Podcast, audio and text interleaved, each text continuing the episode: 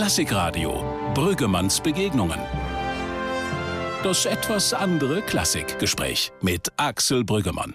Und mit dem Tenor Piotr Beschauer, den wir in seiner Wohnung in Wien besuchen, wo er uns darüber erzählt, dass er als Straßensänger seine Karriere begonnen hat. Einmal kann ich, kann ich, kann ich mich erinnern, habe ich äh, Dein ist mein ganzes Herz äh, angefangen. Viel zu hoch. und da kam so ein Clochard, also wirklich ein, ein, ein Straßen, an der Straße, und hat sich gestellt, so einen halben Meter vor meiner Nase.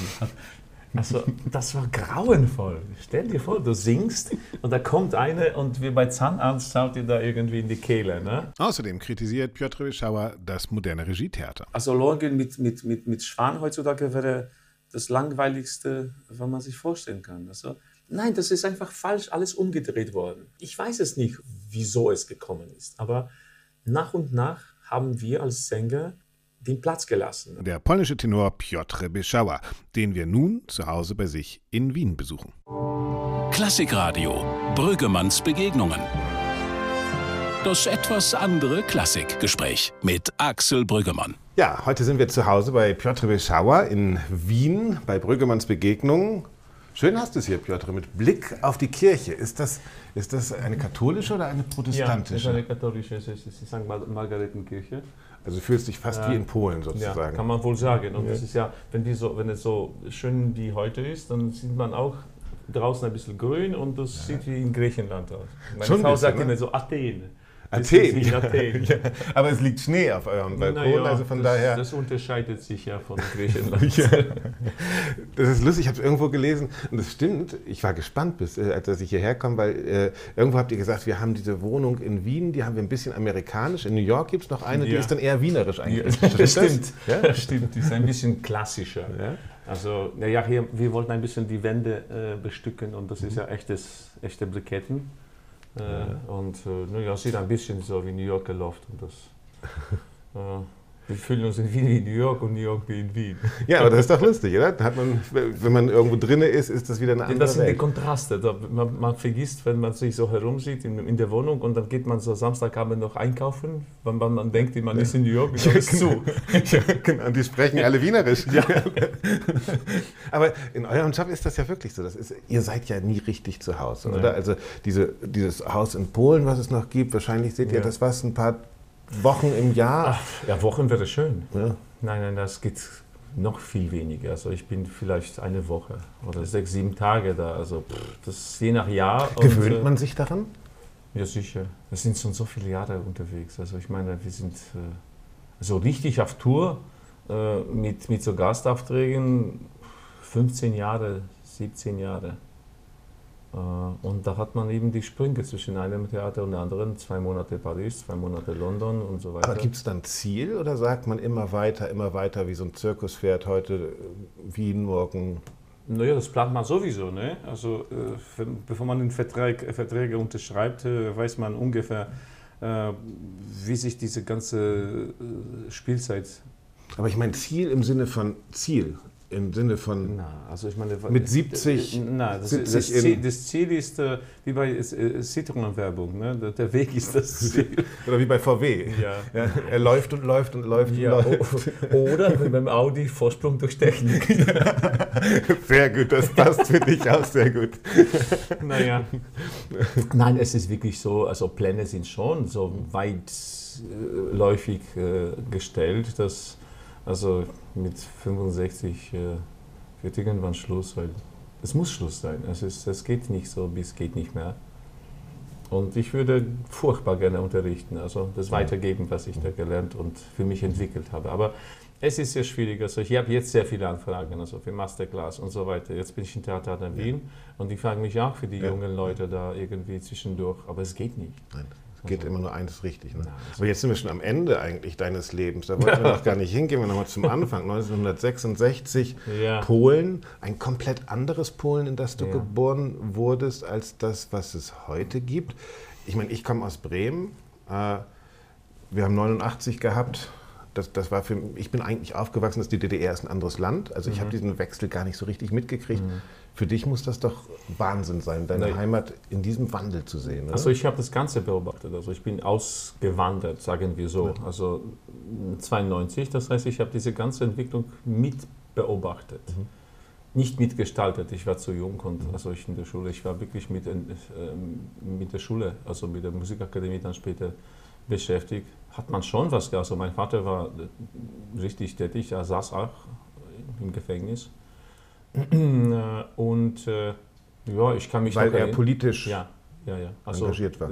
Es war. Heute ist, es, ist, ist der 13. Ja. Dezember. Das ist, heute war dieser Ausnahmezustand aufgerufen worden, mhm. 81. Mhm. Und das ist, äh, das war wirklich äh, ein Kriegszustand gewesen. Und daran erinnerst du dich noch? Naja, also wir waren auch in einem Vorort von Tschechowice mhm. und äh, 200 Meter von unserem Haus war es eine Kreuzung und da war ein Tank mhm. stationiert. Also, also Panzer sozusagen. Panzer. Okay. Mit Soldaten und äh, das, das Und dein Vater hat was getan? Ja, der war in dieser Solidarność-Bewegung. Okay. Äh, in, in seine, der war in Textilfabrik äh, mhm. als Meister. Und, war eine große Industriestadt, glaube ich. Ja, ja, 30.000 Leute. Ja. Nein, nein, also Tschechowitz ist auch, ja. aber er war in Bielsko-Biała. Das war okay. wirklich eine, eine, eine äh, Textilzentrum. Mhm. Also ziemlich viele Textilfabriken. Und äh, naja, der, der war in dieser Bewegung und dann plötzlich eben war der Tag, wo wir kamen nach Hause und der war nicht zu Hause, weil in der Früh haben die ihn abgeliefert. Ne? Äh, Tante hat es gesehen und deswegen wussten wir, wo er ist. Ne? Fünf Tage haben wir nichts gehört. Also das war wirklich ganz schlimm. Wie alt warst du da? Das, da warst du ungefähr Ach, 18, 17? Ja, ich, ich war. Also hast du das schon richtig bewusst mitgekriegt? Oh ja. Oh ja. Das war, also meine Frau kann sich noch erinnern, die waren mit einem kleinen Chor in Warschau an diesem Tag, also mhm. dieser diese Kriegszustand Aufruf. Okay. Und äh, ja, da war, sollte irgendein Konzert sein. Und äh, ja, die, das war alles stillgelegt. Also nur Kommunikate im Fernsehen. Da. Der General Jaruzelski hat sich da äh, hat das äh, bekannt gegeben und es war alles, Polizeistunde, alles, also furchtbar. Kann man sich gar nicht vorstellen heute. In dieser Zeit spielte für dich Musik schon eine Rolle oder? Teilweise. Mhm. Also ich war im Technikum, also ich hatte meine ganz normale Ausbildung gemacht, also Grundschule, dann musste man was machen, entweder geht man in Lyzeum, also so humanistische Richtung, oder Technikum, dass man einen Beruf nachher hat. Mhm. Ne? Und das dauerte fünf Jahre. Technikum heißt dann, was für ein Beruf? Das sind so. eher handwerkliche Berufe, ja, Ingenieur ja. also oder irgendwie also sowas? Noch nicht Ingenieur, aber ich hatte, ich habe einen Beruf in dem Sinne, also ich bin ein Mechaniker. Mhm. Also du könntest auch umsatteln wieder. Eventuell, ja. Na, also und, ich, und damals, äh, ungefähr so eineinhalb Jahre vor der Matura, habe ich äh, diese Idee gehabt, von der, von der Mathe-Stunde mhm. wegzugehen und äh, zum Chor vorsingen zu gehen. Und das ist ja glücklicherweise oder unglücklicherweise oder wie auch immer man das nennt, äh, geklappt. Und äh, ja, so hat es angefangen. Also von einem Chor zu anderen und so weiter habe ich die Vorzüge schon damals gesehen. Also als ich in den Chor von meiner Heimatstadt, da, äh, das Amoniuschko übrigens, mhm. äh, gesungen. Ja. Ich hatte so ein kleines Solo in, auf einem russischen äh, Festival ge gehabt, Tenorsolo, und meine Russischlehrerin war in diesem Konzert. Okay. Also ich, Russisch war schon erledigt, ne? Mhm. mhm. Das war ganz toll. Und äh, musste man nicht sehr viel lernen. Das ist ein großer Vorteil. Das waren die kleinen Privilegien. Das ne? meine ich. Mein Vater Gesang. hat Sport gemacht und der hatte dann einen Lehrer, der ja. sozusagen auch dieses Sportmachen gut fand. Und das, das hat hilft man immer schon. was gut geschrieben. Ja, ne? und weil man eine Leidenschaft auch ja, hat, genau. glaube ich. Ne? Also genau. die, die, und die ich habe auf Russisch gesungen, das war schon ein bisschen was verbunden. Ja. Also ich meine, wir haben damals äh, nicht besonders fleißig Russisch gelernt, muss man sich vorstellen. Das war die einzige gängige äh, Sprache, die man klar. dürfte. Ja. Mm, und wir haben da unsere politische Meinung so geäußert, dass wir einfach geschwänzt haben. Ja. Ja. Und schade, von heutigen äh, Perspektive furchtbar schade. Ich könnte ja. wirklich äh, Tschechow äh, Original lesen können. Aber den Protest hat man sich gegönnt, vielleicht naja, auch. Also, das, sonst, meine, meine, es waren, wir haben versucht, auf allen Ebenen ein bisschen zu protestieren. Also, dann hat es eskaliert, eben, es war wirklich ganz schlimm. Aber naja, ist alles zum Gute. Sich, sich da warst du aber, warst du da auch in, in, in, Polen, als, als sozusagen diese solidarische Bewegung stark geworden ist ja, und ja. es zu den Unruhen kam? Da warst ja, du in Polen oder warst du da schon doch, in doch. der Welt? Nein, nein, nein, das war, das war 80, 81. Äh, eigentlich Ende 70er Jahre hat es angefangen mit diesen ganzen Streiks und so weiter. Doch, doch, ich war in Polen. Also Ich habe mein Diploma in der Musikakademie 92 gemacht. Also und war das auch unter Studenten? War das schon dann auch wahrscheinlich, da musste man solidarisch auch schon. sein. Da, da, da, sehnte man sich auch nach Westen, nach Offenheit, nach ja, Freiheit. Also oder? besonders die großen Universitäten, also die technischen Universitäten ja. oder, oder, die ganzen humanistischen Universitäten. Also wir waren nur eine ganz kleine Musikakademie und wie, wie es bei Musikern es ist, äh, auch heutzutage, politisch wird man sich da nicht sehr äh, engagieren können, weil man muss üben. Ja. Das ist eine ganz äh, ganz komische Sache. Ich habe mich auch gewundert oder gefragt, wieso eben die artistischen, also die künstlerischen äh, Studenten nicht so in diesem Ganzen äh, involviert waren. Ja, eben, weil ein, ein Pianist muss üben, acht Stunden am Tag und, und so weiter. Und der Mathematiker keine, nicht, hat, oder wie? Na, doch nicht. Ich meine, äh, ne? 70, 80 Prozent von den Studenten, es ist, glaube ich, wie heute, glaube ich, also die verbringen die Zeit äh, nicht mit Studieren, sondern mit äh, allem drum, und, äh, drum um diese Sache. Also Aber würdest du sagen, du, warst du damals politisch oder, oder bist du wirklich abgetaucht in, in Kunst? Wenig. Also ja. ich, mich hat es so gepackt, als ich ja. das angefangen habe. Ja. Das war in kürzester Zeit. Also ich war 18, glaube ich, als ich überhaupt mit Musik angefangen habe. Und dann mit, mit 20 war ich schon Student Musikakademie. Mhm ohne, ohne irgendwelche Vorbereitung. Also ich war der Einzige, glaube ich, in der ganzen äh, Abteilung, wo, wo wirklich nichts also. mit, mit, mit Musik zu tun gehabt hat. Also ich also. musste in sechs, sieben Monate zu dem Aufnahmeprüfung die ganzen Harmonien und, und, und Solfeggio. Klavier und wahrscheinlich. Ein bisschen. ein bisschen Klavier muss man da, da hat man ein bisschen Auge zugedrückt, ja. äh, klar, wenn man gut gesungen hat. Ja, schon wieder. Ja. Schon wieder. das war mein Hauptfach. Ne? Ja. Und äh, deswegen, es war wirklich, ich war furchtbar beschäftigt ja. mit dem auch Repertoireaufbau und so. Ich war zuerst äh, zum ersten Mal in der Oper mit 20. Mit 20 warst du das erste Mal in der Oper? Ja, sicher, als Student. Ich habe angefangen zu studieren. Was war die erste Oper, die du gesehen hast? Äh, Elysir. An Tenor kann ich mich nicht erinnern. Ich wollte gerade sagen, gleich eine Hammer-Tenor-Rolle. Naja, aber den, den habe ich nicht irgendwo in Erinnerung. Müsste entweder eine kleine Stimme haben, oder, den ich nicht gehört habe, oder weiß ich nicht. Also Sopran, Sopran, an Sopran kann ich mich erinnern. Lustig. Lustig. Ja. Und dein Vater hat währenddessen Revolution gemacht? Naja, also Revolution ist vielleicht zu viel gesagt. Er war Teil von einer großen Bewegung. Also mhm. äh, das hat sich dann alles ein bisschen gelegt. Also wenn schon die Solidarność als politische Macht anerkannt wurde. Also mhm. wurde diese, diese äh, wie sagt man das schön auf Deutsch, äh, so den Kompromiss gefunden. Ja, ja. Äh, dann hat es dann einfach keine großen Proteste mehr gegeben, also so in den Streiks, weil die Solidarność war ein Teil vom politischen klar. System schon.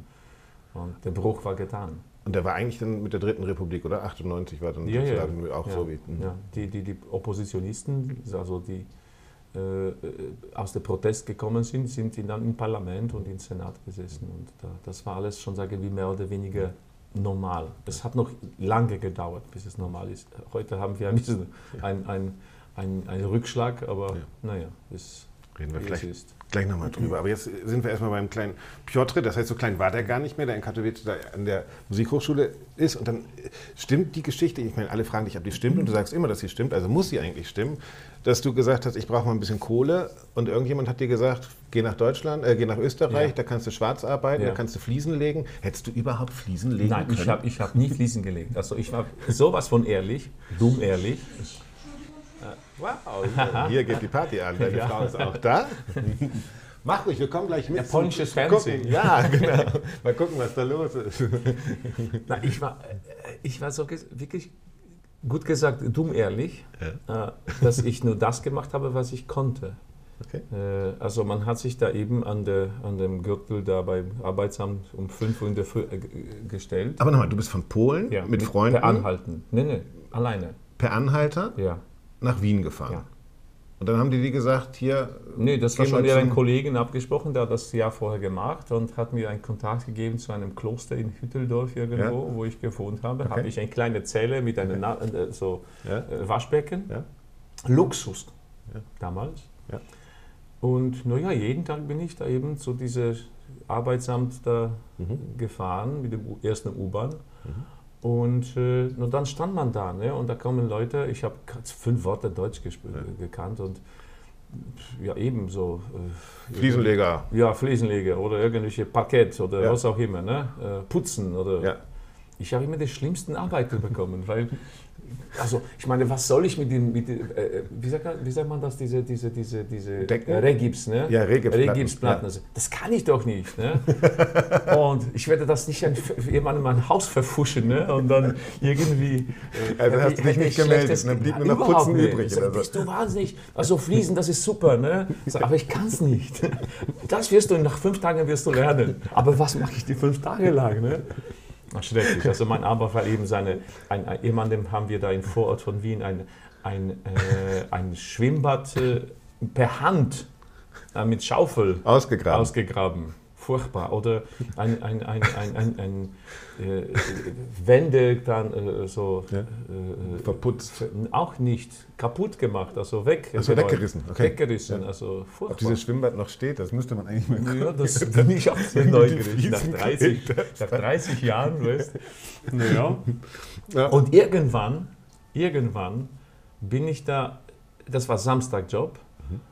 Irgendeine Diskothek im ersten Bezirk. Da von Kärtner Straße eine Seite. Also eigentlich die Kohle, die man verdient hat, hat man gleich wieder in die Diskothek getragen. Nein, ganz anders. Der Job war in der Diskothek. Ah, okay. Wir sollten eigentlich bis Wochenende die so, so, so, so, so äh, äh, Boden nochmal Legen, in der Diskothek damit es die drei, drei Tage noch die Bude äh, Ja. äh, geht. Ne?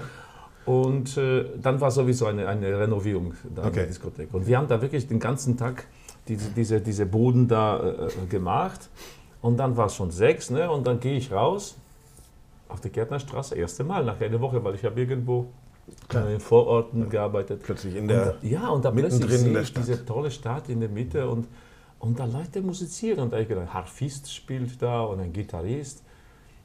Ich habe mich hingestellt, habe ein bisschen was gesungen, wahrscheinlich furchtbar schlecht.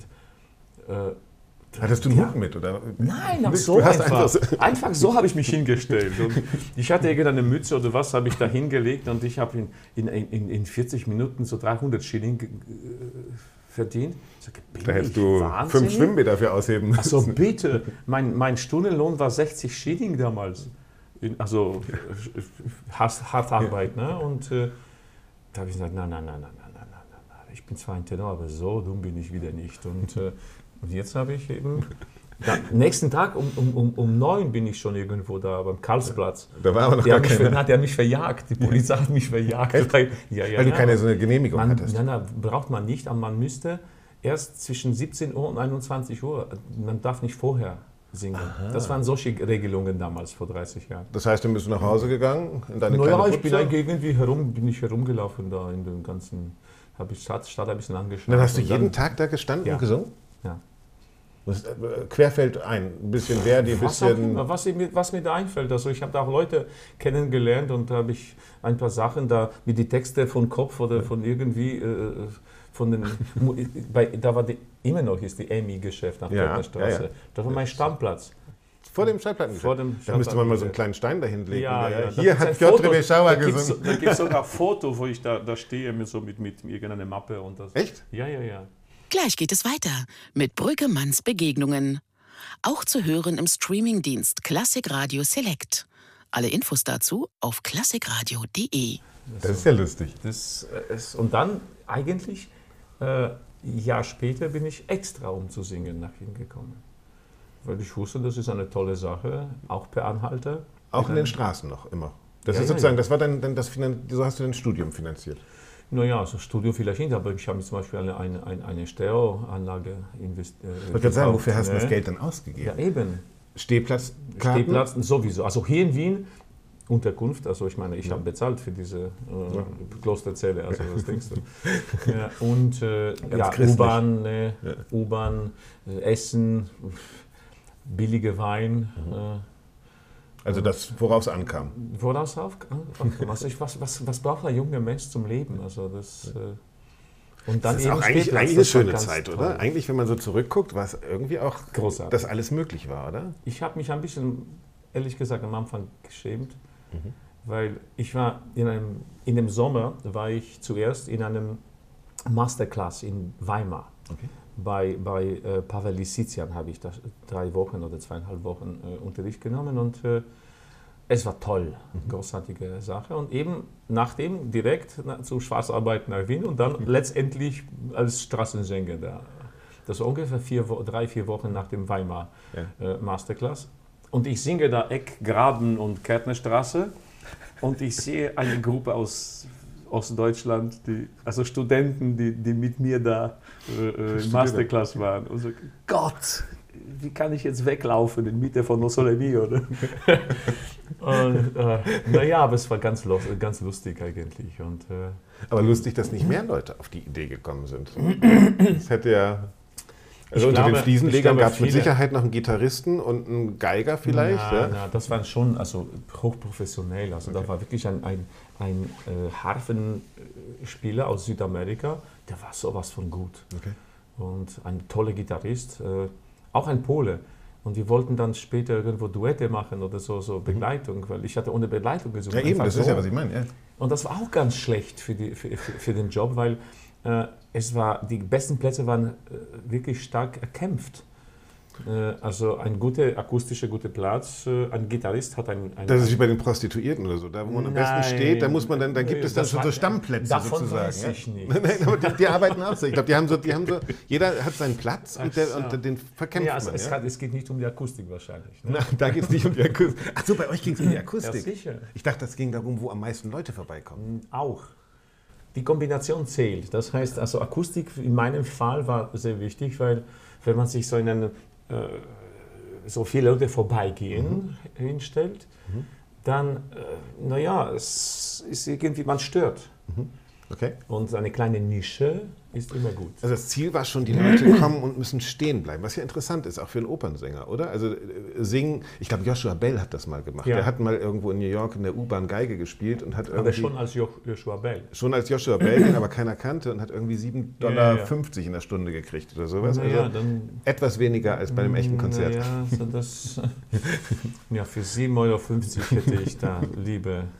Aber du wolltest, dass die Leute, du wolltest, dass die Leute stehen bleiben. Das wäre sozusagen. Es hat sich immer so eine kleine Halbkreis gebildet mhm. und äh, wenn man so mit einer Arie oder Lied äh, fertig war, mhm. da schmeißen die einfach das mhm. Geld und äh, da hat man so ein bisschen Unterhaltung gemacht mhm. und äh, einmal kann ich, kann, ich, kann ich, mich erinnern, habe ich äh, Dein ist mein ganzes Herz äh, angefangen. Viel zu hoch, weil ich hatte keine Begleitung und irgendwie ein, ein, ein, ein ein Ton zu hoch und da habe ich irgendwie mit den Tonarten gekämpft und da kam so ein Clochard, also wirklich ein, ein, ein Straßen, an der Straße und hat sich gestellt so einen halben Meter vor meiner Nase. Also das war grauenvoll. Stell dir vor, du singst und da kommt eine und wie bei Zahnarzt schaut dir da irgendwie in die Kehle. Ne? So mit einer Flasche in der Hand. Ne? Und den kannst du nichts machen. Also. Aber würdest du heute sagen, ich meine, so wie sich das anhört, äh, zeigt das ja auch, man, man, das, hilft das später?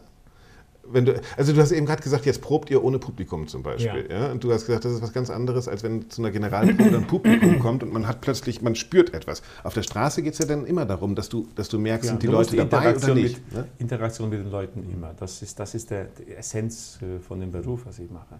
Hm. Ich mache, also wieso ich singe überhaupt? Also nicht für mich. Also ich meine, wem interessiert es? Also ich kann auch unter, den, der Dusche, unter der Dusche trällern also, und die besten Töne von sich äh, geben. Aber wem interessiert es? Äh, Dein Nachbarn vielleicht. Nein, das ist eher als sehr, sehr störend empfunden. Die Zeiten, wo Kepura sich eingesungen hat, irgendwo in einem Hotel und äh, die ja. haben sich da, äh, äh, haben Leute protestiert und die anderen Gäste haben die fast verprügelt. Das, das ist der grande Gebura, der sich da für den heutigen Abend einsingt. Ne? Ja, das, das, äh, das, ist auch ein bisschen schicksalhaft bei uns. Und parallel hast du dich dann beworben an Theatern? Zu früh. Überall in der Welt? Noch viel zu früh. Noch viel zu früh? Das war noch für mich zu früh. Das war, glaube ich, nach dem zwei, ersten und zweiten Studentenjahr. Ich okay. habe sechs Jahre studiert. Okay. Das heißt, ungefähr ab dem fünften also ging's nach dem los. fünften ging es los, weil ich habe eben mit den Leuten da, auch in Wien auf der Straße da, mit Studenten, mit den Musikern, habe ich ungefähr angefangen zu denken, wie, es sein wird. Mhm. Ja, also was muss man tun, um das beruflich umzusetzen? Okay. Ähm, und äh, die haben mir erklärt, ja, Agentur. Mhm. Von der Agentur wirst du dann zum Theater empfohlen und dann so geht es. Mhm. Und in Polen war es ganz anders. Also in Polen hat der Professor, ein Kollege, der ist ein Open-Chef oder irgendwo Dirigent und äh, so Das war sozusagen die sozialistische... So, ja, genau. Und das ist noch 20 Jahre hat es so gedauert. Und wahrscheinlich gibt es heute noch äh, ja. gewisse Ecke, Vernetzung, wo, es so funktioniert. Ja. Und äh, naja, also ich war eigentlich ein ein Motivator dann in der, in der Musikakademie, weil ich habe den jungen Leuten dann meinen Kollegen gesagt, so und nicht anders muss es gehen. Ja. So, was macht man dann? Ne? Okay. Also, okay, fünf waren, waren, also vier plus mich, waren willig äh, nach Wien zu kommen und okay. München zum Vorsingen, zur Agentur. Also wir haben einen Fiat Ritmo alle rein, also kaum reingepasst. Also Fiat Ritmo, den kenne ich gar nicht. Das ist, ja, so, nur so ein nicht Das ist ein bisschen kleiner. größer als der Fiat 500 sozusagen. Naja, ein bisschen größer. Es war so, so ganz sagen wie Polo-Größe. Okay. Und äh, mit diesem sind wir da nach Wien. Und bei Erich Seiter habe ich meinen ersten Vorsingen okay. gehabt. Mhm. Sofort positiv. Okay. Also ich war sehr überrascht und er hat mich eben, da waren wir noch in, in, in München. Mhm äh, eigentlich ganz schreckliche äh, Erinnerungen, weil die, die, die, die Säle waren furchtbar mit, mit Teppichen mhm. und so. Man hat sich irgendwo im Klo eingesungen und dann also total Alles überakustisch und dann plötzlich gehst du in seinen Saal und dann denkst du keine Stimme, ne? weil ja. das ist alles abgedämpft. alles ne? weg. Ja. Nee, aber das ist normal. Ne? Ja. Und dann hat er mir eben äh, Linz, St. Gallen und Luzern zum Vorsingen okay. organisiert. Ja, ich habe dann ein, eben den ganz kleinen Fiat 126. Okay. Du weißt fahren. jedes Auto, was du jemals gefahren Sicher. bist in deinem Leben, oder? Fast. Da kommen wir gleich an dazu. Okay. Äh, äh habe ich von meinem Hast Vater, du die auch selbst repariert und so alles? Nein, nicht so. Nein. Habe versucht mal, das ja. ist auch eine Geschichte. Aber das, das war der Fiat von meiner Frau. Dann. Okay.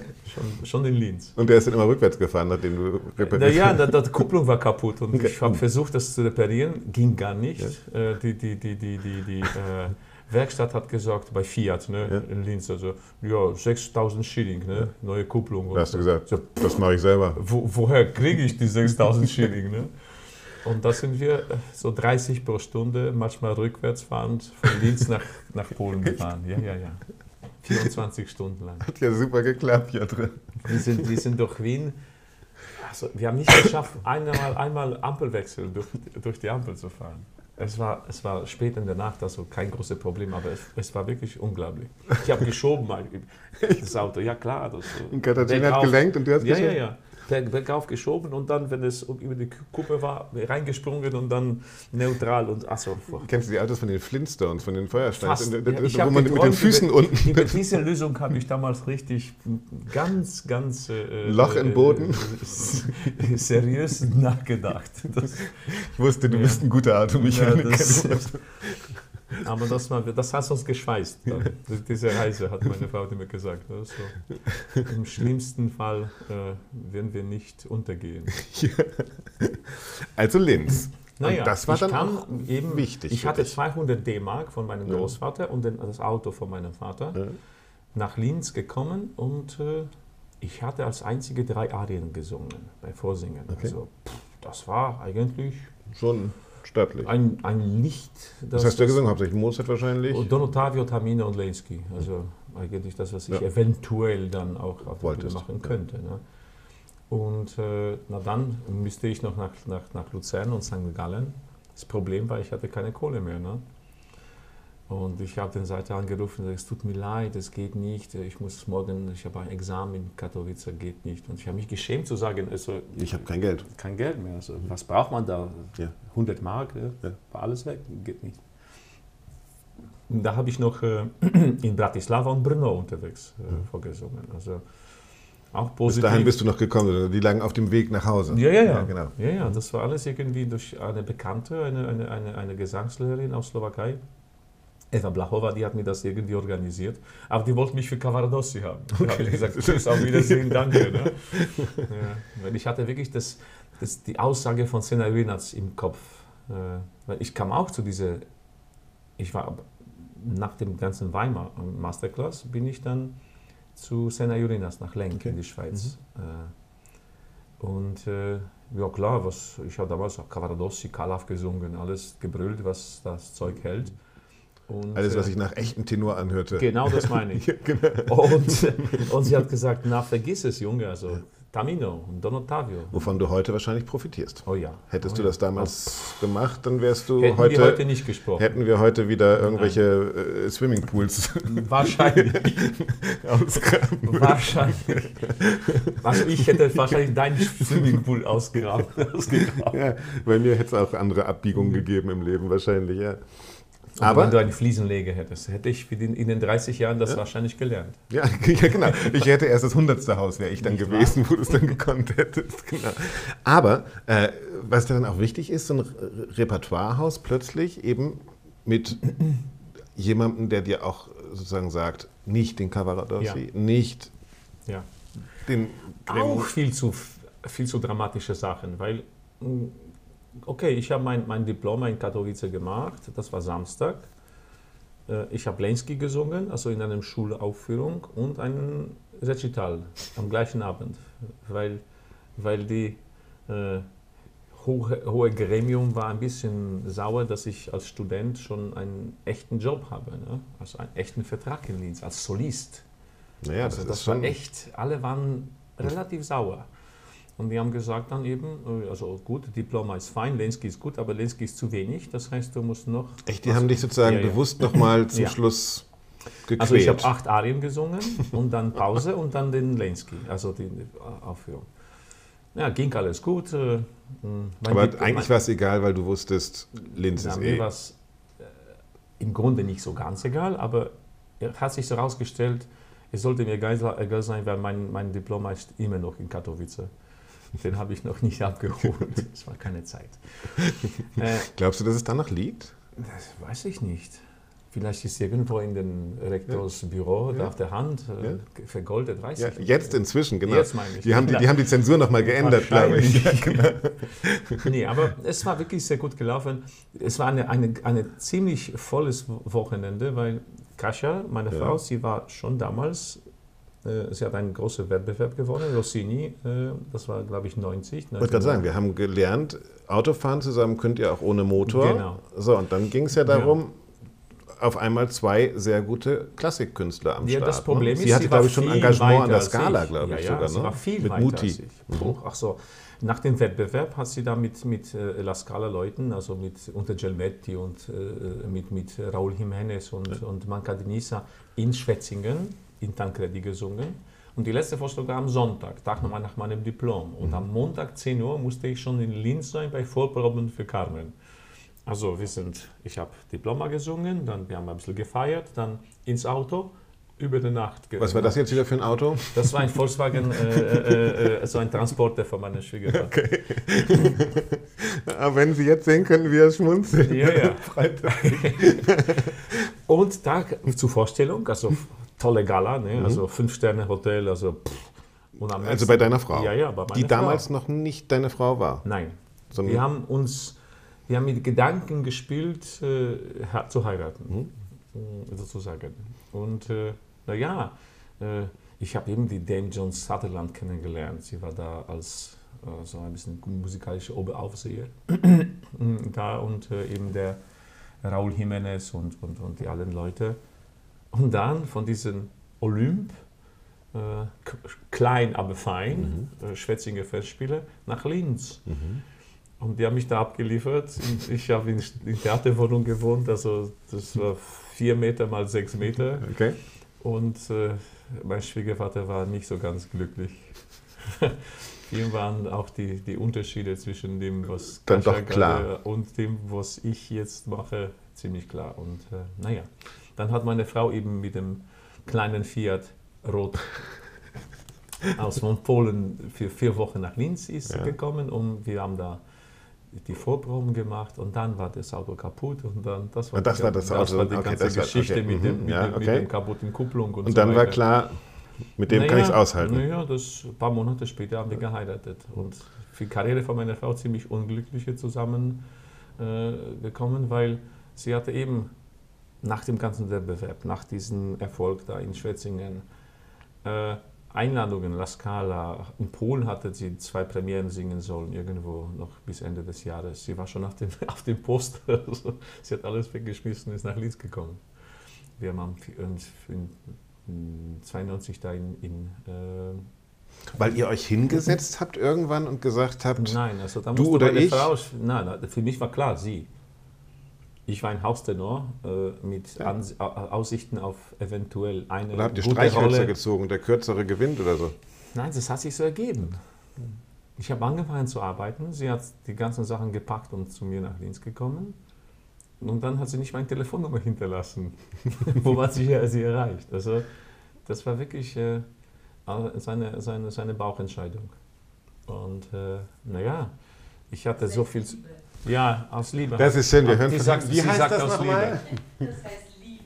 Ja. Das heißt Liebe, guck mal. Naja, Ergebnis war, Nein, eine lange Liebe und eine wichtige wahrscheinlich. Ne? Ja, das waren schon ein paar. Es ist ein bisschen lustig. Wir waren neulich zusammen auf einer Feier äh, mhm. und da waren wir mit den Buchbinders und ihr beiden wart da. Und das war so lustig, weil Agi Buchbinder hat ihren Mann rausgezogen ja. und du wurdest rausgezogen. das Man ist auch typisch. Das, ne? das ist auch ja. typisch. Also, ich kenne mich ich habe dir auch die Geschichte ja. erzählt in, bei Sisi in, in New York.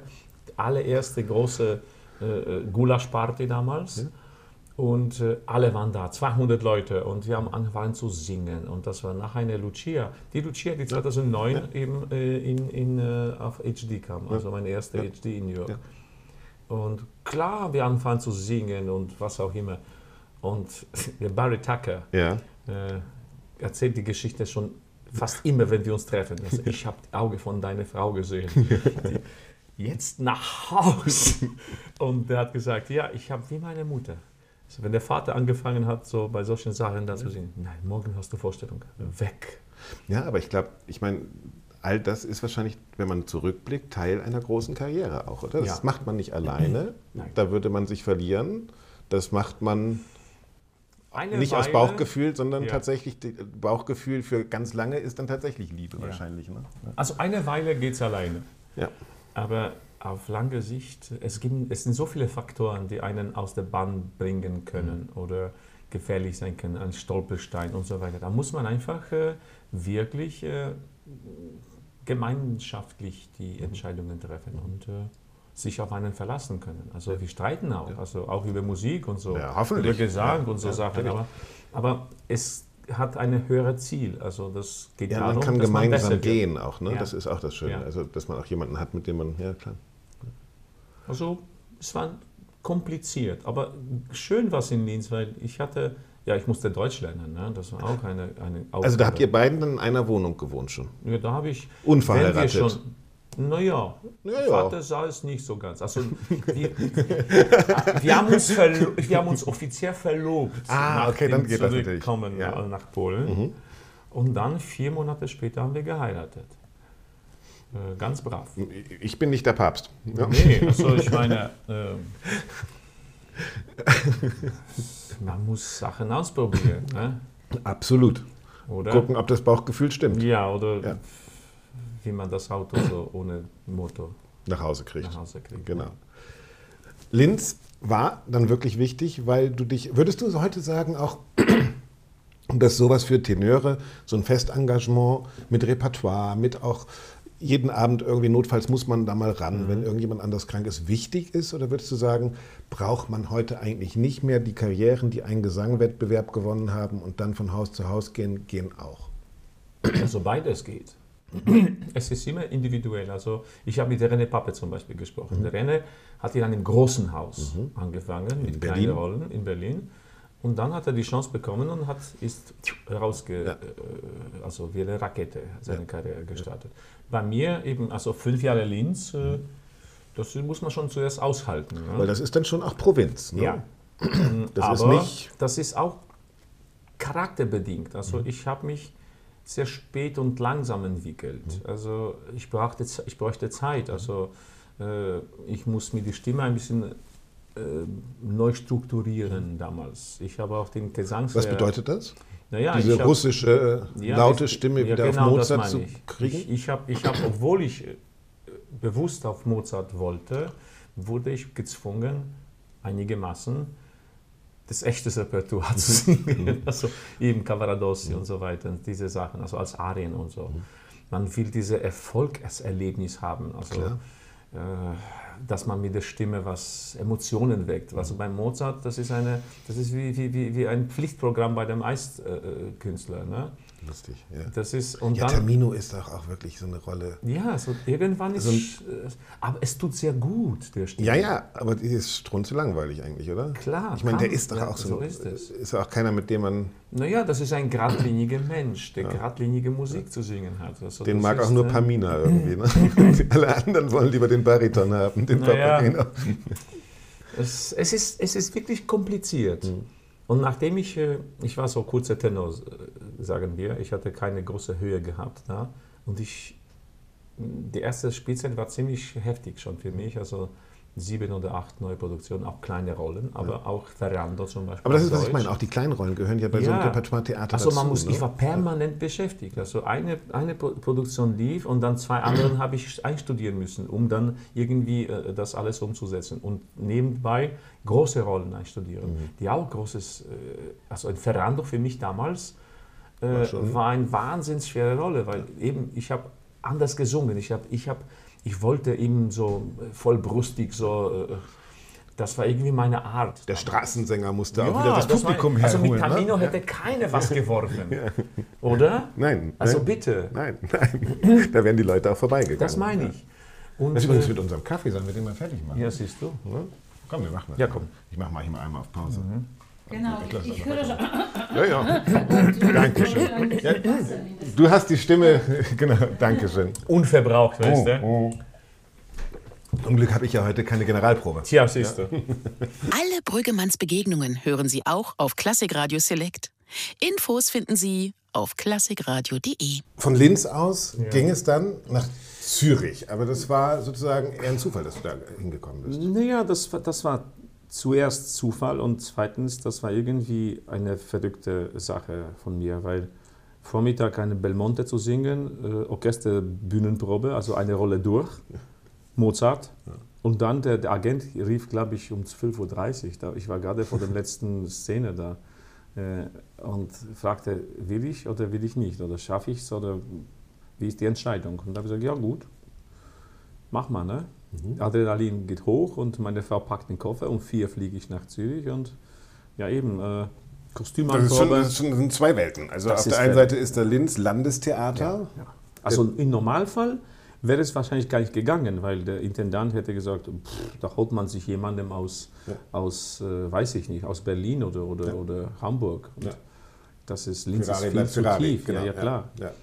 Aber die waren wirklich in der Klemme, das war ein paar Stunden vor der, vor der Vorstellung und äh, ich habe es gerade gesungen vor, vor, drei, vor drei äh, Monaten oder vor vier Monaten und der Agent hat mich gehört und hat gesagt, ja, ist gut genug. Mhm. Äh, es war ein Glücksfall auch. Ne? Und, Wie ist das denn für dich? Was, du weißt, weiß man dann, jetzt habe ich eine Chance? Weißt, weil ist das wie ein Vorsingen eigentlich, so, so, so, so ein Einspringen? Keine Ahnung. Also ich habe es versucht nachhinein ein bisschen für mich zu realisieren oder ja. zu, zu, zu mich zu erinnern, wie meine Gefühle waren. Aber man ist einfach nur äh, so rutscht. Man ist auf so eine Ebene, die, die, die, die gar nichts mit Normalität zu tun hat. Also ich habe okay, ich habe Heute, heute hätte ich gesagt, mein Gott, ja, vielleicht bin ich müde nach der Vor Vormittag. Ne? Aber ich meine, mit, mit, mit so Jugend, äh, Wahnsinnskraft und so Unbehaglichkeit und äh, was kann im Schlimmsten passieren? Im Schlimmsten, ich singe die Vorstellung durch und dann sagen die auf Wiedersehen. Ja. Ne? Äh, genau. 1000 äh, Franken in die Tasche und auf Wiedersehen. Ne? Ja. Äh, ich habe wirklich. Das waren nur 1000 Franken damals? Ich weiß, ich weiß nicht genau. Na komm. Vielleicht 1700 sowas. Das ist ein günstiges Einspringen. Naja, so aus Linz, das war mein Monatseinkommen. Ja, das ist übrigens auch Wahnsinn, oder? Ja. Dass man, äh, ist, ist dir das manchmal noch klar? Ich meine, dir ist es wahrscheinlich klar, weil du so lange so gelebt hast, aber dass Leute an so einem Stadttheater, der Sopran, der erste Tenor, mit ihren 2000 Euro im Monat dahin kommen müssen? Ich würde mit 2000 Euro ziemlich glücklich am Anfang meiner Karriere in Linz.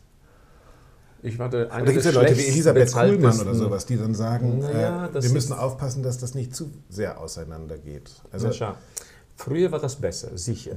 Äh, hat man als auch äh, so Stadttheater oder so Landestheater, mh, hm, Sänger oder Schauspieler genug, um zu leben. Also mhm. heutzutage, die Proportionen sind einfach, alles ist teuer geworden und die Gehälter sind, sagen, wenn nicht nach unten gegangen, dann sind die gleich geblieben. Und äh, das ist ein bisschen, also ich weiß, wovon ich spreche, weil ich habe das Ganze von unten ja, genau. äh, äh, gemacht und äh, ich war auch fünf Jahre in Linz äh, auf einem, äh, also unter dem, äh, auf einem Minus. Ja. Da haben wir immer gescherzt in der Kantine. Also hast du, ein, hast du einen Wunsch, ja, einmal auf Plus zu sein? Ja. also man hat ganz bescheiden gelebt. Ja. Und äh, klar, für mich, das damals war richtig eine, eine, eine tolle Sache. Und äh, dieses Einspringen, ich habe schon bei dem Einspringen Leute kennengelernt. Zum Beispiel, das war der äh, Giorgio Zancanaro hat den, hat den äh, Michele gesungen in Tabarro, weil das war, ja. das war Triptico. Und den habe ich zwei Wochen früher in Linz in meiner Wohnung als, Trans, also als, als, als äh, La Scala-Vorstellung im polnischen Fernsehen in Guglielmo Hotel gesehen. Ja. Aus La Scala, weißt du? Und Aber da plötzlich kommt der, klopft und kommt in meine Garderobe und sagt, scusi, canti, va bene. Er hat mir gesagt, ja, canta bene domani contratto. Ja. Und so war es ungefähr. So, so, ungefähr ja. war das. Und irgendwie, also, aber stell dir vor, ich sitze da, so ein, sein, sein, sein, sein Tenorino aus der Provinz, und da kommt große Giorgio Zancanaro und, und behandelt mich wie einen Kollegen. Auf der einen Seite ja, da kommen dann diese großen Künstler, aber auch heute, also das habe ich oft, dass sich viele Klassikkünstler, glaube ich, gar nicht mehr bewusst darüber sind, woher eigentlich die Kohle kommt. Weil, also ja. nehmen wir mal Dirigenten. Ja? Äh, so eine Abendgage mit einer Oper, wo 100 Leute auf der Bühne stehen oder im Orchester sitzen, kannst du ja nicht durch das Publikum finanzieren, sondern das ist immer auch subventionierte Kunst. Ja? Und äh, die Spanne ist schon sehr groß. Also ich bin der Letzte, der eine Neiddebatte anstiften wollte, aber das ist schon, sagen wir mal, für den Sänger heute in Linz existenziell, sicher, oder? Sicher. Und das wird Weil die meisten sein. bleiben ja auch in Linz. Die gehen ja, die haben ja, ja nicht eine Karriere. Ja. Naja, also ich meine, das ist eine Entscheidung Bleibe ich da? Wie lange bleibe ich? Versuche ich was anderes? Und so weiter. Das, sind, das, ist, das ist alles ziemlich kompliziert. Es geht auch um, um gewisse Ehrgeiz, äh, Möglichkeiten. Also jeder will irgendwie Karriere machen. Ja. Aber ich, ich bin der Letzte, der sagt, dass ein Tenor, der in Linz sitzt oder in Klagenfurt, äh, nicht ein großer Künstler sein darf. Nur weil er äh, in Klagenfurt sitzt. Nein, nein, also da, da entstehen auch großartige äh, Produktionen und, und, und, und Vorstellungen.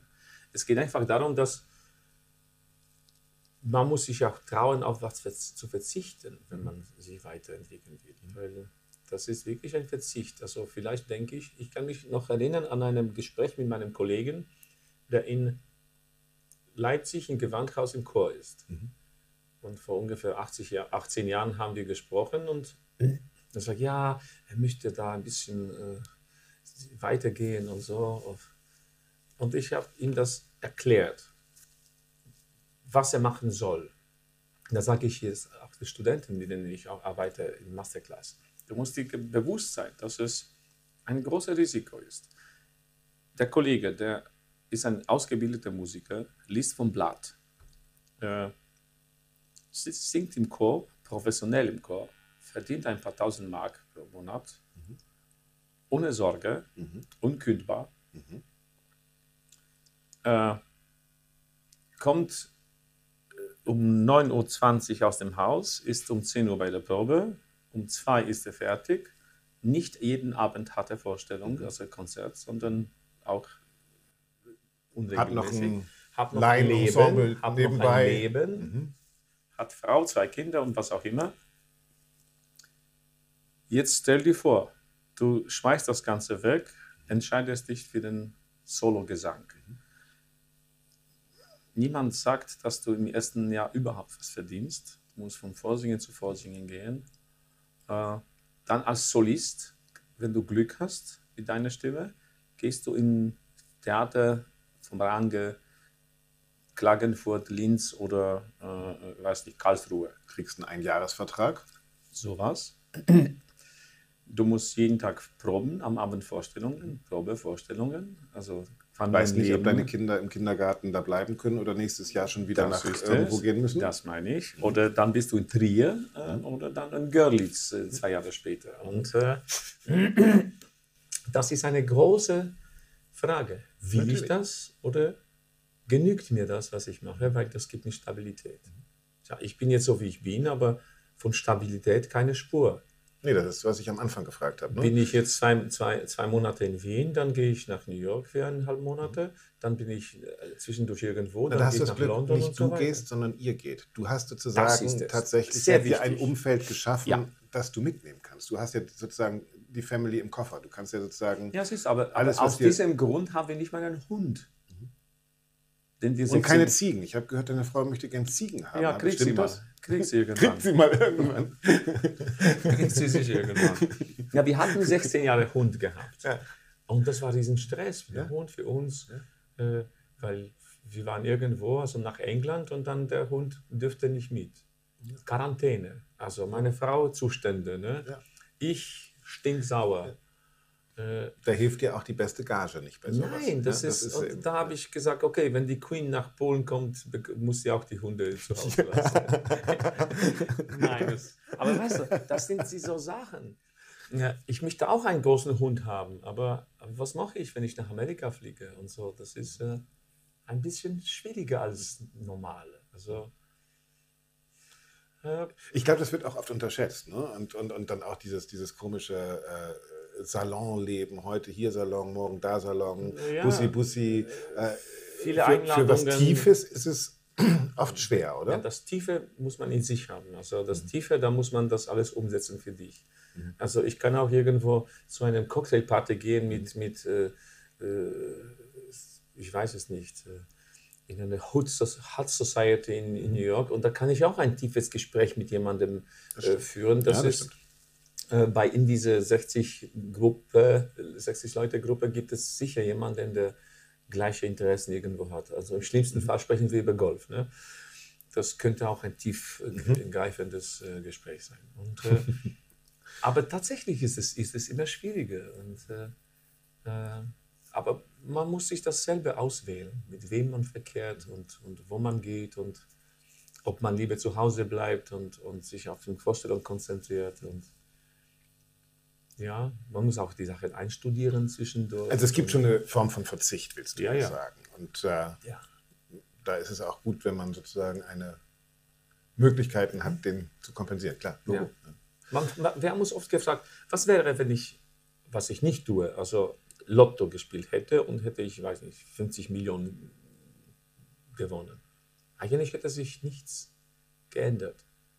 Weil das, was wir machen, machen wir aus Überzeugung und aus einer Berufung, ja. nicht weil ich äh, ein neues Auto brauche oder ja. weißt du, das ist ja. äh, klar hätte ich wahrscheinlich äh, erste Klasse öfters fliegen können oder äh, heute, heute darf man nicht mal einen großen Sportwagen haben, weil das ist ja gegen Klima weißt du? Und das ist, das ist irgendwie. Ich weiß auch nicht, wie viel CO2 du beim Singen ausstößt. Ja, das, ja, das muss ich mal checken. Da muss, eine Universität müsste da eine Studie machen. Ne? Also, wie viel. Ja, aber das Lustige ist, ist ja wirklich die Klasse. Wir sprechen nicht über Methan. Nein, genau.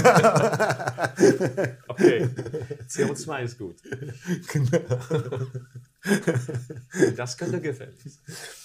Lassen wir das mal. Also, Nochmal einmal ganz kurz in Zürich. Da, da, das war ja, da war äh, eben, da war äh, Abendtenöre, das hat äh, Franz Welser Möss, der unseren ersten äh, Talk dabei war, gesagt, er konnte abends auswählen mhm. bei der Zauberflöte zwischen Piotr Beschauer und gegen, äh, neben äh, wie Jonas. heißt der andere nochmal?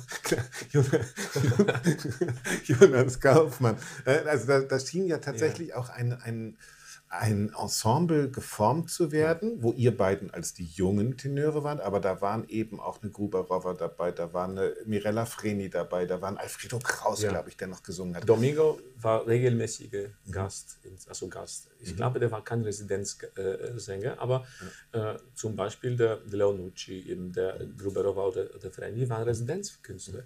Das heißt, die haben eine Anzahl von Vorstellungen und äh, der, der, der Pereira war so in eine glückliche Lage, so den ganzen Spielzeit zu planen. Und, das, äh, und neben uns, also neben mir und Jonas, waren auch eine Gruppe von jungen Sängern, die wirklich ganz toll waren, also Soprane, Baritöne und so weiter. Die waren ja in dem ganzen äh, Aufsteigen, sagen wir so.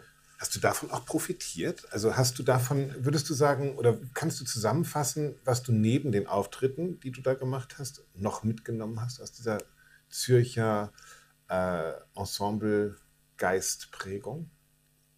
Naja, viel eigentlich weil dass man mit so verschiedenen Repertoire in Berührung kommt, also von Mozart über Verdi, Puccini und so weiter, man konnte diese, diese, diese großartigen Leute, die da waren, eben von Placido Domingo Pavarotti und Kraus und so weiter, äh, viel lernen. Also das, man kann sich das vorstellen.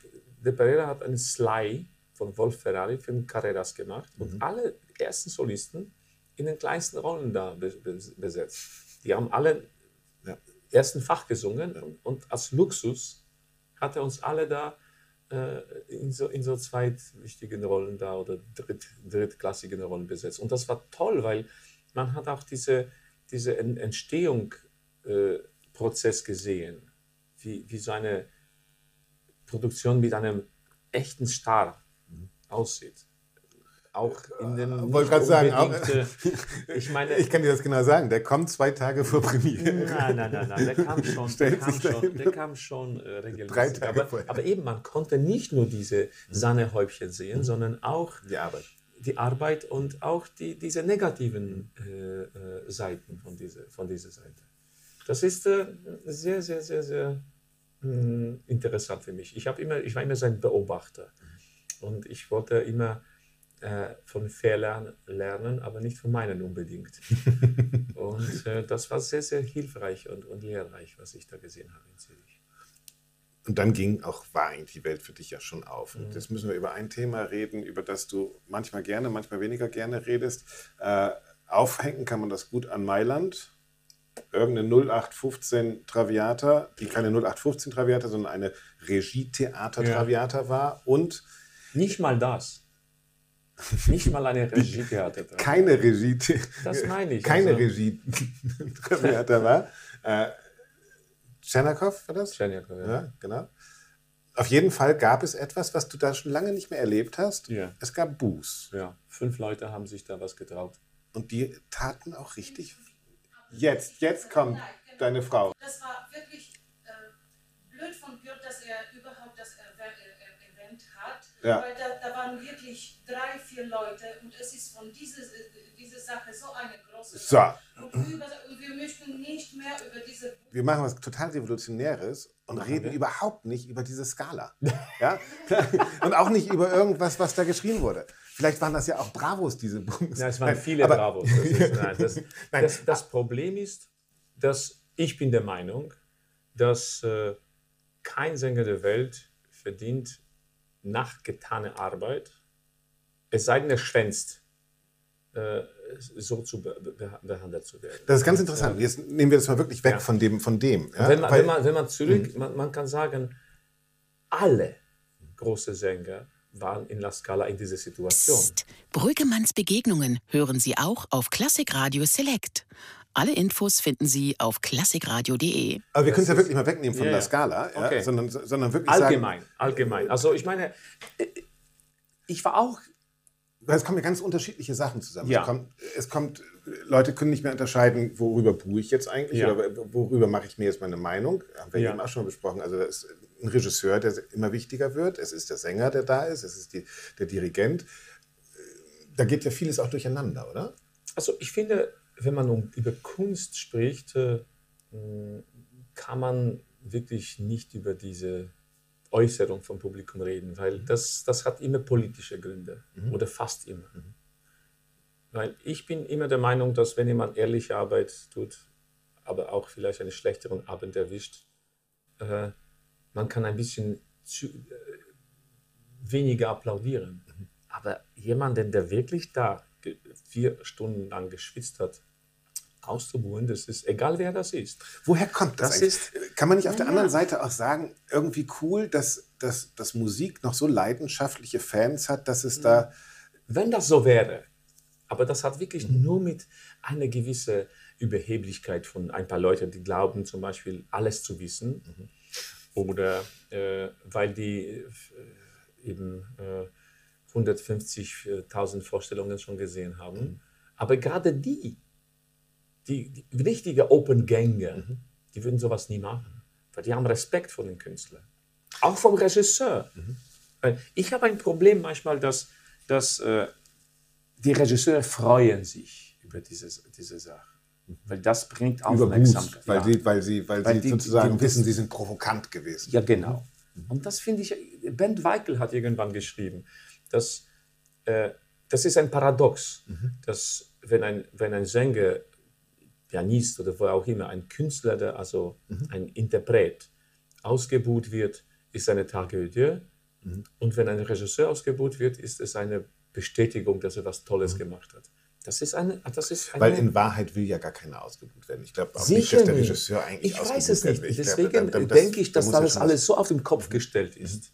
Die ganzen Produktionen, über die ich mich so ein bisschen aufrege, sind so sinnlos und so aus den, aus den Ärmel gezogen, dass, dass man sich eigentlich mh, hm, betrogen fühlt als mhm. Publikum.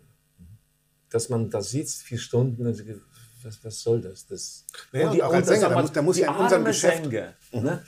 Das hasse ich, wenn jemand sagt, oh, die arme Sänger.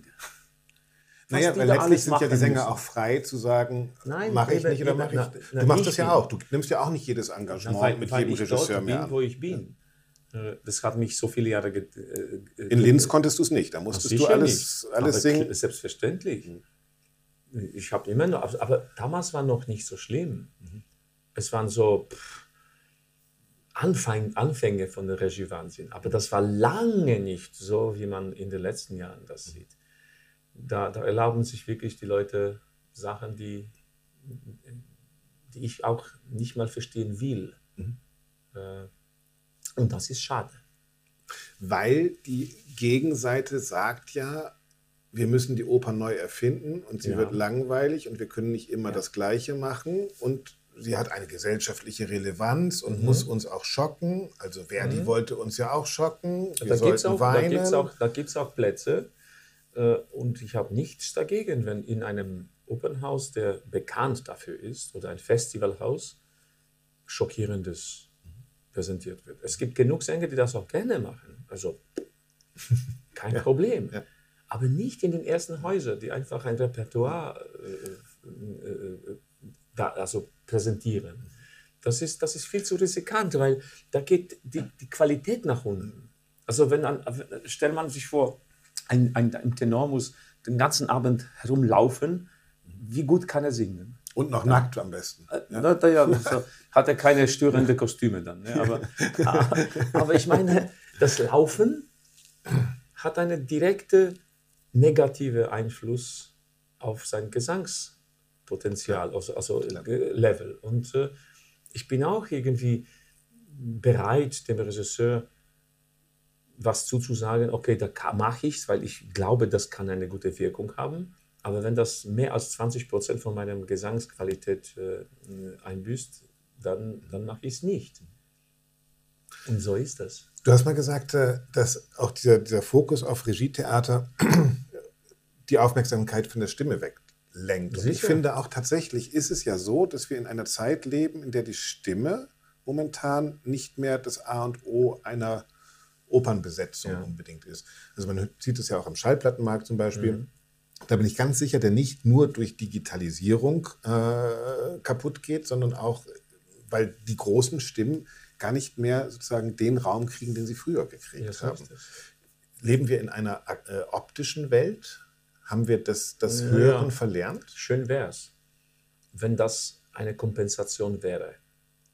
Äh, aber die Produktionen, die ich so nicht besonders mag, sind auch optisch nicht besonders reizvoll. Äh, das, wir haben gesagt, also dass wenn man durch Metropolitan geht und diese ganzen unglaublichen Fotos von Placidus ja.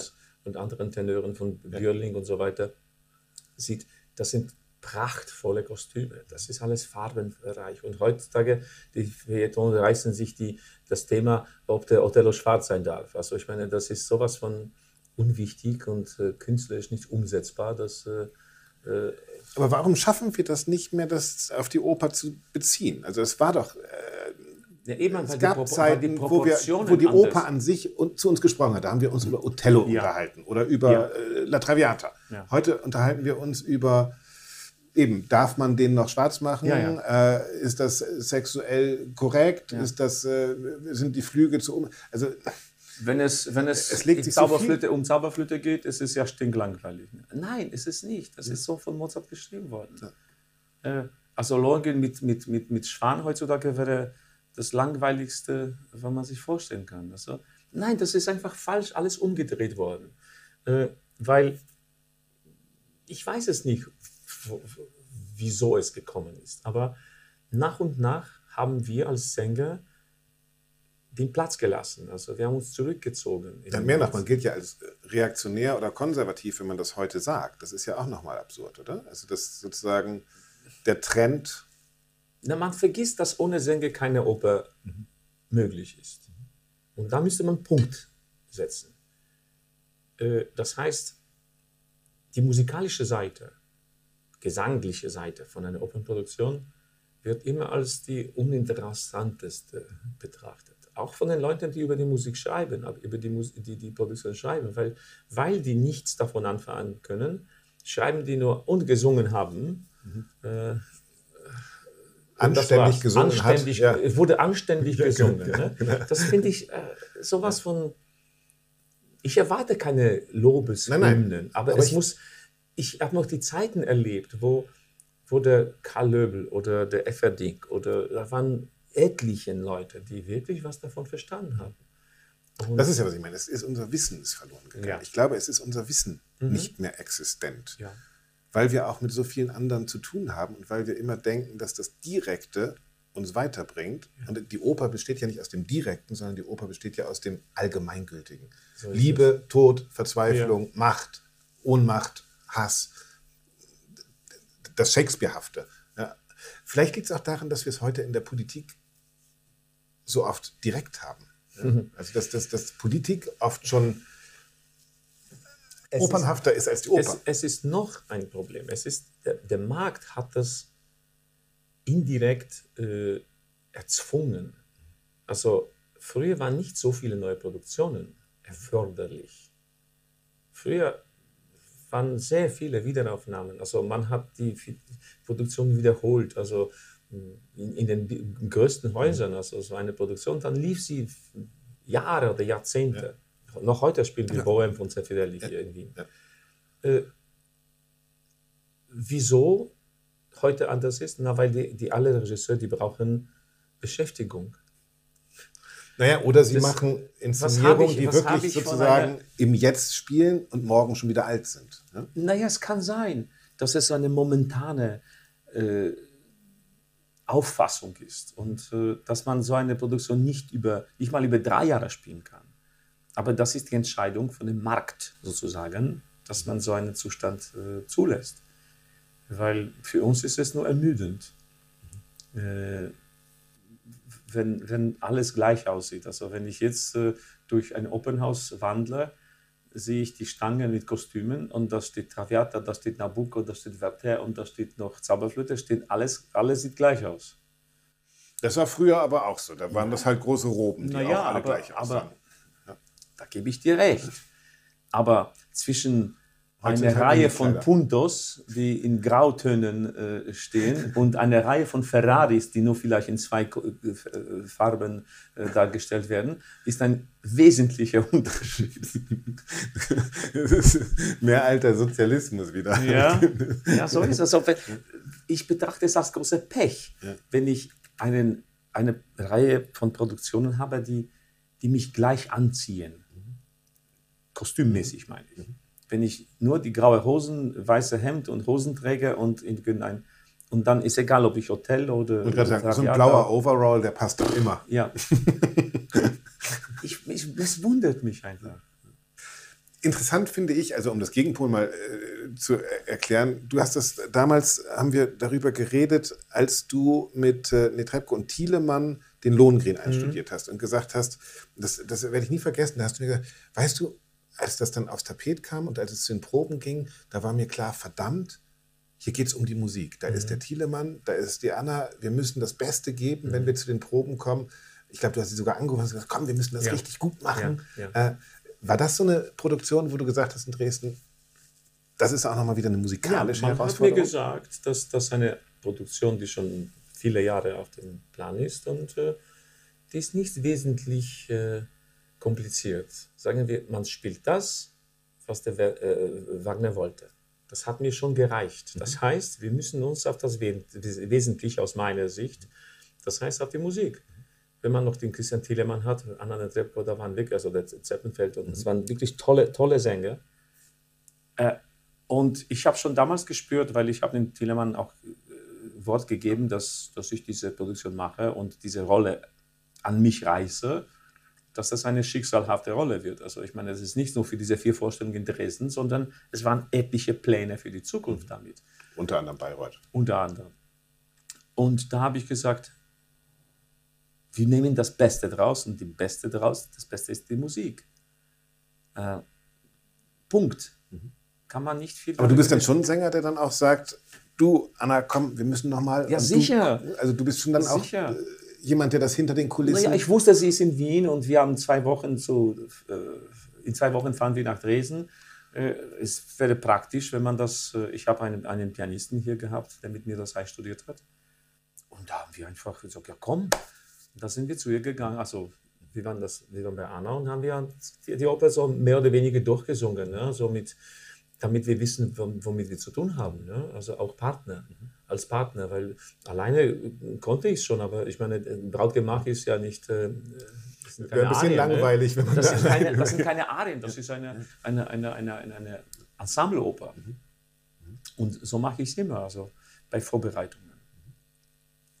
Du hast heute Abend noch Generalprobe, deshalb lasse ich dich jetzt nicht mehr ganz so lange mhm. sprechen. Wir reden nur noch ganz kurz einmal über das, was deine Welt außerhalb der Oper macht. Wenn ich das richtig sehe, wenn du dich entscheiden müsstest, Autos, Golf, was habe ich noch? Kochen. äh, du machst schon, also du versuchst schon auch dann Ausgleich zu schaffen, der überhaupt nichts mit Kultur zu tun ja. hat, oder? Also mit Kultur hat es immer besser. Mit äh, Essenskultur ist auch Kultur. Ne? Natürlich, und Golfkultur ist nicht Golfkultur. Wahr? Ja. Etikett und so weiter. Mhm. Nein, also ich finde, das ist. Äh, schon wichtig, dass man außer, dass man nicht total fokussiert ist auf dem, was man tut, permanent.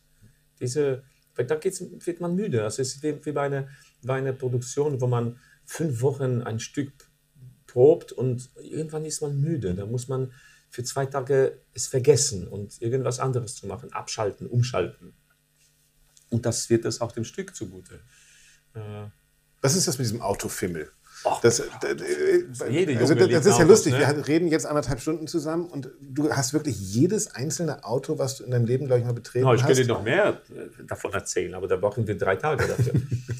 das ist, äh aber das, weil dich Autos faszinieren, weil dich das Brumm-Brumm fasziniert, weil äh, scheint ja nicht die Geschwindigkeit zu sein. Nein, das ist einfach. Die Ästhetik? Auch. Schönheit. Die, das Mechanische Okay. Ich mag auch Uhren und so. Das sind okay. auch die, Mecha die Mechanik, die mich fasziniert. Das ist ein, das ist ein Kunstwerk im Dienste der, der Menschheit. Also es ist Kunstwerk, der hat eine, eine Umsetzung, also der, der tut was. Mhm. Also ich habe äh, von, von einer Banane auf der Wand geklebt, halte ich nicht viel aus. Mhm. Also da... Eine Oper auch nicht dann? Nein, nein, nein, nein, das ist was Die anderes. Ist ja sogar noch das, vorbei. Ist, das, ist, das, ist eine, das ist meine Berufung, das ist mein, das, was mich fasziniert und das, was ich mache, mhm. die Emotionen drüber bringen. Okay. Das ist das, ist das, was Oper für mich bedeutet. Also die Emotionen von dem musikalischen Stück über meine Können, äh, können erfahren, mhm. was auch immer, Stimme, auf die Leute rüberzubringen, die das wollen, mhm. hören wollen, sehen wollen, erleben wollen. Und, äh, Wo aber ja nichts bleibt im Gegensatz zum Auto. Ja, ja das ist das Problem. Bleibt in der Oper sozusagen alles in Erinnerung. Das ist das Schöne und das Tragische. Ja.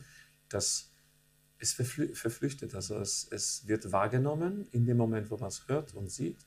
Und dann hat man die Erinnerungsstücke daraus. Aber das ist auch das Schöne, weil ich habe mit vielen Leuten geredet, die, ich weiß nicht, 60 Jahre in die Staatsoper gehen und sie haben diese Erinnerungsstücke, diese Puzzle noch ganz fest im Kopf. Das ist eine Garage der Opern, die wir eigentlich ja, im Kopf haben. Könnte ne? man sagen. Ja. Mhm. Mhm. Und das sind nur die schönsten Autos mhm. aus der Zeit. Die muss ich gar nicht polieren. Deswegen ist es so schön und so wichtig, dass, dass die Produktionen auch ästhetisch, klassisch, sind, klassisch ästhetisch sind. Weil kaum Leute haben gute Erinnerungen von den schieren, schlechten Inszenierungen. Das, die verdrängen das. Und das ist im Widerspruch von dem, was die Regisseure erreichen wollen. Die glauben berühren, die glauben zu, zu schockieren. Und das Einzige, was sie erreichen, ziemlich oft oder fast immer, ist Ablehnung von den Leuten, die wirklich Oper lieben. Das ist eine, ein, ein Widerspruch in sich. Also, als ob ich, ja, man stellt als sich ob halt ich zum Beispiel in meinem Leben äh, 50 Lamborghini und, und Ferrari und Aston Martin gefahren hätte und in meiner Garage hätte ich nur den, den, den Fiat Punto und, und genau. den, äh, den kaputten äh, äh genau. Äh, Rover zum Beispiel. Ja, genau. Nein, das Die wäre falsch. Hin. Ja, ja, genau. Das wäre irgendwie falsch, denke ich. Aber beim Auto an sich ist, ist es das Fahren oder ist es das Angucken oder ist es beides, was dich fasziniert? Schon auch, dass diese alten ziemlich, Dinger noch fahren. Das ist auch ne? ziemlich praktisch. also meine Frau braucht viel Platz. Meine Frau braucht viel Platz. Das ist ja, ja der Einspruch daher. Sicher. Jetzt weißt du, warum er so viele Autos hat. Wir hatten mal, wir hatten mal einen Charan, einen Volkswagen Charan mit, mit sechs Einzelsitzen, wo die dritte Reihe. Aber auch deine Frau braucht nur einen. Nein, aber wir nehmen auf die Reise so viel. Sie ist einmal mit der Nähmaschine durch Europa nach Amsterdam oder Paris gefahren. Das war ich weiß, aber das war faszinierend für mich, dass ja. ich ein Riesenauto hatte, der war leer und nach zwei Stunden Vollstopfen ist es plötzlich ja. sehr voll. Und Gott sei Dank habe ich die zweite, dritte Reihe weggenommen, weil hätte nicht so viel reingepasst. Ja, es ist nichts wie die Fahrt von Linz nach Hause nach Polen. Genau. Damals, ja? also, aber schon damals hätte ich eigentlich nachdenken können, weil, wenn wir nach dem Heirat das Auto vollgestopft haben und wir sind nach Linz gefahren, dann das Auto war sowas von voll, da hätte man. Hast du mit Dachgepäckträger auch und so? Auch, alles. Ja? Das Auto war. Dass die Achse. Ja, Kascha, Kascha saß noch und hat irgendwas auf dem Schoß noch. Das, das, äh, das war unglaublich viel. Ja, so. Naja. Beim Golfspiel ganz anderer. Ganz, müssen da passen und so weiter. Ja, aber ja. Golfspiel ist eine ganz andere Sache, oder? Das ist sozusagen, das habe ich mal gemacht, aber ich habe es nicht mehr zur Platzreife geschafft, weil ich dachte, es ist cool, man muss das Hast mal du was verpasst? Ja, muss ich nachholen. Man braucht aber Zeit dafür. Ja, auch. stimmt. Und was ich echt unterschätzt habe, wie schwer das ist und wie viel das mit Konzentration oh, ja. zu tun hat. Also der eigentliche Sport beim Golf ist Konzentration ja, eigentlich. Ja. Das hat sehr viel mit Gesang zu tun. Sehr viel.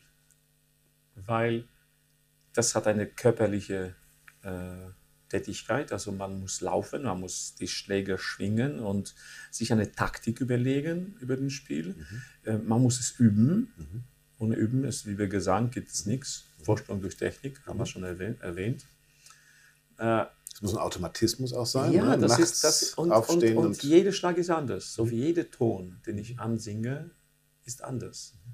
Jede Golfrunde ist anders. Und jede Vorstellung. Es ist sehr, sehr, sehr interessant und, äh, und noch dazu für uns, für die Opernsänger, die permanent in geschlossenen Räumen sitzen. Also manchmal irgendwo minus fünf, ohne Fenster, die Proben und da plötzlich irgendwie weg vom Open House auf, das, auf die grüne Wiese und, und den ganzen Frust auf den Golfball zu übergeben. Und das geht auch nicht, weil du nicht wild rumschlagen kannst, sondern vor dem Frust muss nochmal die... naja, aber das ist, Frust ist auch dabei, weil wenn man so richtig sauer wird, den Menschen will man das nicht antun. Geht man auf den Driving Range und haut okay. 150 Bälle äh, so hart wie möglich. Und das ist auch befreiend. Am Ende von Brüggemanns Begegnung gibt es immer Entweder-Oder-Fragen, zehn Stück. Puh. Du musst gar nicht viel sagen, sondern nur das eine okay. oder das andere. Met oder Wiener Staatsoper? Wiener Staatsoper. Beatles oder Rolling Stones? Beatles. Mhm. Historische Aufnahmen oder historisches Auto? ja. Tja. Du darfst ruhig Auto sagen. Ja, okay, sage ich Auto. Das ist beständiger. Das ist beständiger als ja, historische sicher. Aufnahme. Solidarność oder Kaczynski? Oh, bitte, Solidarność. Was ist denn da jetzt los in, in, in Polen momentan? Naja, ziemlich durcheinander. Ziemlich durcheinander. Also, das ist das Problem. Wenn Fährst du danach gern zurück und sagst, naja, oder fährst du nur in deine Heimat gern zurück? wir gehen nach Polen, um die Familien zu besuchen. Und, Aber ich bin sowas von lange im Westen schon. Ich habe mir diese, diese Normalität eingeeignet und es nervt mich zu viel dort. Obwohl es ein tolles Land und die Leute sind großartig. Aber eben die Politik macht das alles kaputt. Und, äh, Ich gerade sagen, wirtschaftlich ist das ja eines der Länder in Ja, Europa, die, die so wahnsinnig, also die, die Polen, also Ja. das, das Volk schafft ja so unglaublich viel. ne? Naja, wenn's, es ist immer so bei uns, wenn es grenzlich und problematisch ist, dann super sind wir zusammen und so arbeiten wie Tiere. Und dann, wenn es irgendwie gut ist, dann fangen die Pro- Probleme an. Und äh, naja, da muss man viel darüber zu sagen, aber es ist wirklich ein Problem, dass äh, diese Regierung äh, ist kompliziert in jeder Hinsicht. Das hat sehr viel mit... Probieren die dich, dich auch zu, zu Na, äh, ich bin uninteressant, glaube ich. ja, Kultur ist eh uninteressant für Kultur diese Regierung ist, äh, momentan. ne? Dieser Level von Kultur ist vollkommen. Also ein Beispiel, jetzt haben wir einen Nobelpreisträger, Olga Tokarczuk, und die wurde nicht mal, wurde nicht mal gratuliert von der Seite der Präsidentschaft. Im Ernst? Ja, sicher. Weil sie. Hast du was von der gelesen? Weil ich habe mir das jetzt, ich habe mir die, die Josef-Bücher gekauft. Oh, das ist schon ziemlich schwer. Es ne? ist sehr schwer. Ich, Ja. ich habe ich hab einmal vor Jahren habe ich ein Buch von ihr angefangen, aber ich bin ja in Polen nicht da. Also, und äh, das ist, aber ich, ich habe jetzt von meiner Frau äh, bekomme ich ein paar Bücher zum Weihnachten und äh, du weißt schon, was du Geburtstag. zu Weihnachten bekommst. Ja, sicher. Aber sie packt das nochmal ein vorher. ja, genau. No, es, es war immer so bei, bei Büchern bei mir. Also ich habe einmal von meiner Mutter den Karl May alles die, bekommen und sie hat es gekauft. Damals in Polen war es fast unerreichbar. Sie hat irgendwo ge bekommen und irgendwo versteckt. Und bis zu Weihnachten habe ich alles schon zweimal durchgelesen. das war ganz Es gibt einen tollen polnischen Autor, äh, der Boxer hat der geschrieben, das weiß ich mir, wie heißt der denn nochmal, verdammt? Na, ich habe ziemlich viele, ziemlich viele Bücher hier. Und, aber Schon Literaturland auch Polen, ne? Sehr, Also viele, sehr, viele. sehr viele. Also großartige Literatur. Ich lese hauptsächlich auf Polnisch, Mhm. auch auf Deutsch, aber mh, nicht so hohe Literatur. Also ich würde mit dem Thomas Mann ein bisschen, äh, mit, ein bisschen schwerer machen mit Thomas Mann. Also, Kommen wir jetzt zu was ganz Ja. anderem. Facebook oder Insta? Ich, nochmal, bitte? Facebook oder Instagram? Ach so, weder noch. Also, Na komm bitte, du bist der Instagram. naja, aber ich bin nicht direkt... Auch sowas, da weiß ich noch, da standen wir nach einem Konzert bei einer Currywurst in Dresden, glaube ich, war es. Ja. Und ich habe gesagt, komm, ich mache ein Foto. Und du hast gesagt, ja, aber das musst du von oben machen. Naja, weil, weil, ja, doppelt weil ich, äh, wenn, naja, Du weil bist ich ein, ein Instagram. Weltmeister von Selfies bin. Das Eben. ist schon okay. Ja. Dann aus diesem Hinsicht Instagram, weil durch die Bilder wird viel erzählt. Aber das ist ja ein bisschen komplizierter. Lohngrin oder Alfredo? Lohengrin. Vor fünf Jahren hätte ich sicher anders gesprochen. Schnitzel oder Bigos? Schnitzel. Es sei denn, es ist Bigos von meiner Frau. Es war ein Kuss. Naja, Richtige Antwort, glaube ich. War das. mit kurzem Nachdenken. Ne? Die Weihnachtsgeschenke sind sicher. Genau. Lanza oder Caruso? Caruso auf jeden Fall. Glauben, Liebe oder Hoffnung? Glauben, Liebe oder Hoffnung, das sind drei. Ach so, muss ich von drei. Es wird immer schwerer. Liebe. Ich glaube, es kommt noch ein Kuss. Nein, es, ne? gibt, es gibt keine Hoffnung ohne Liebe. Und mit Glaube, da muss man auch ein bisschen aufpassen. Ja. Gutes Handicap oder sicheres hohes C? Sicheres hohes C. Handicap kann ich mir arbeiten. Johannes Paul II. oder Franziskus? Das ist eine sehr gute Frage. Johannes Paul II. Weil er viel mehr war als nur ein Religionsführer, weil er der, der Politik war einfach, gemacht hat. Der weil er, war unglaublich beteiligt an dem Umschwung in Polen und in der Welt. Das, das, das ist unerreichbar. kann man außerhalb Polens wahrscheinlich auch gar nicht so nachvollziehen, oder? Das ist, was der. ich schätze Franziskus unglaublich hoch. Das ist ein, er ist auch in eine schwierige Zeit Papst geworden. Absolut. Und, äh, aber ich meine, was die Wirksamkeit in der Welt bedeutet, ist der, der, der Johannes Paul II. sehr, sehr, sehr, sehr, sehr geschätzt. Papst oder Porsche? Porsche. Rotwein oder Wodka? Rotwein. Kochen oder backen? Hm. Kochen für mich, backen für andere. Du, du, du backst auch immer vor Premieren, ja. stimmt das? Das ist, das ja. ist eine Aberglaube-Geschichte? Ja? ja? Nee, was, es was ist eine, Beschä eine, Beschäftigung, die mich auf die anderen Gedanken bringt. Mhm. Äh, irgendein, am meisten mache ich so äh, Hefekuchen. Und mhm. Das, das, das dauert lange, ja, und dann kann ich ein bisschen was damit anfangen. Glaube oder Aberglaube? Dann schon Glaube. Italienisch oder Polnisch? Essen, Autos, Italienisch. Anständigkeit, Polnisch. Schwierig. Ja. ja, mit dem Porsche hast du mir auch gefragt, also Papst Porsche. Also ich bin eher für Aston Martin, aber äh, der Porsche-Klang ist nicht gut. Der richtige Porsche-Klang, weißt du? Das ist wie ein heißer Tenor, also heißer. Mm. Ja, mm. diese Luft ist nicht mein Ding. Aston Martin, nicht? Oh, sicher. Für James Bond. Oh ja, oh ja, also Bond, cool. bitte. Also was wäre die Welt ohne Bond gewesen? Längst untergegangen. Ja, sicher.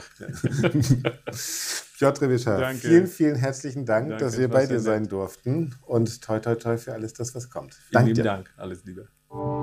Klassikradio, Brüggemanns Begegnungen. Das etwas andere Klassikgespräch mit Axel Brüggemann. Alle Brüggemanns Begegnungen hören Sie auch auf Klassikradio Select. Infos finden Sie auf klassikradio.de.